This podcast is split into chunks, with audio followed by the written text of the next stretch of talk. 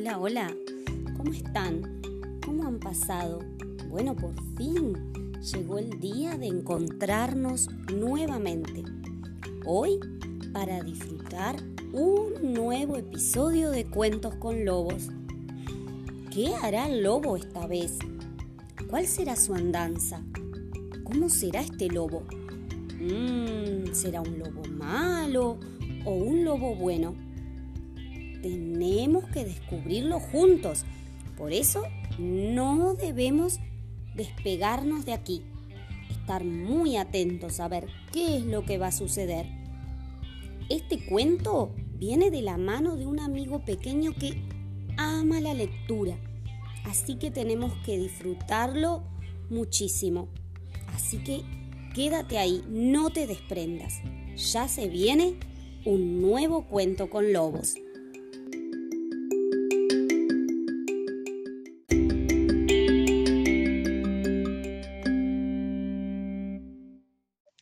Caperucita Roja.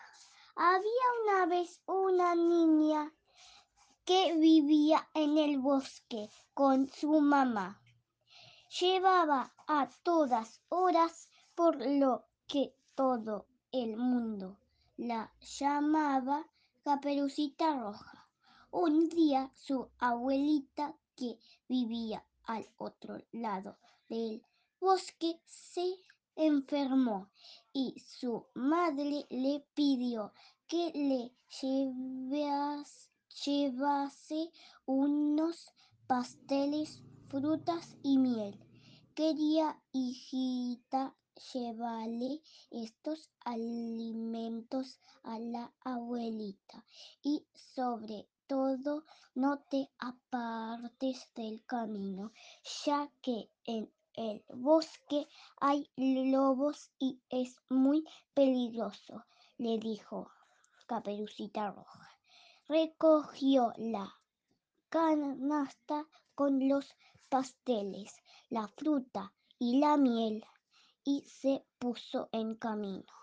Caperucita tenía que atravesar el bosque para llegar a casa de la abuelita, pero no le daba miedo porque allí siempre se encontraba con muchos amigos, los pájaros, las ardillas. De repente se encontró al lobo delante de ella, que era muy, muy grande y con su voz ronca y temible le preguntó a Caperucita. Caperucita, Caperucita, ¿a dónde vas tan bonita? A casa de mi abuela, le respondió Caperucita. Te reto a, un a una carrera, le dijo el lobo, a ver quién llega antes a casa de tu abuelita. Te daré ventaja, yo iré por el camino más largo, tú puedes tomar este atajo. De acuerdo, dijo Vagaperucita, sin saber que el atajo era en realidad un camino más largo. Caperucita se puso en camino atravesando el bosque, no haciendo caso a su mamá, y en un momento dado del camino se entretuvo.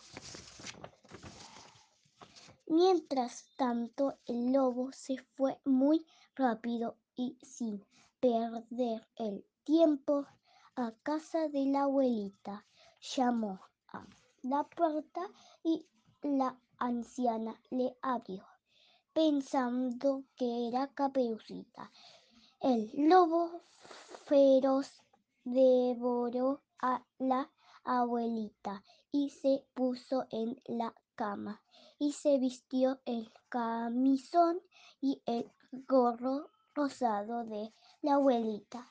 Caperucita llega, llegó contenta a la casa y al ver la puerta abierta. Entró y se acercó a la cama y vio sorprendida que su abuela estaba cambiada. Abuelita, abuelita, ¿qué ojos tan más grandes tiene? Son para verte mejor, dijo el lobo, imitando la voz de la abuelita. Abuelita, abuelita, ¿qué orejas más grandes tienes? Son para oírte mejor, siguió diciendo el lobo. Abuelita, abuelita, ¿qué dientes más grandes tienes? Son para comerte mejor, gritó el lobo, abalanzándose sobre Caperucita Roja. Caperucita comenzó a correr por la, comenzó a por, correr por, por la habitación gritando, gritando desesperada, mientras tanto un cazador que en ese momento pasaba por allí. Escuchó los gritos de Caperucita y fue corriendo en su ayuda. Entró en la casa y vio al lobo intentando devorarla. El cazador le dio un golpe fuerte en la cabeza al lobo y cayó el lobo al suelo desmayado. Sacó su cuchillo, rajó su vientre y sacó a la abuelita, que aún estaba viva, para castigar al lobo malvado. El cazador le llenó el vientre de piedras y luego lo volvió a cerrar. Cuando el lobo despertó de su pasado sueño, sueño y sintió muchísima sed y se dirigió a un estanque próximo para beber.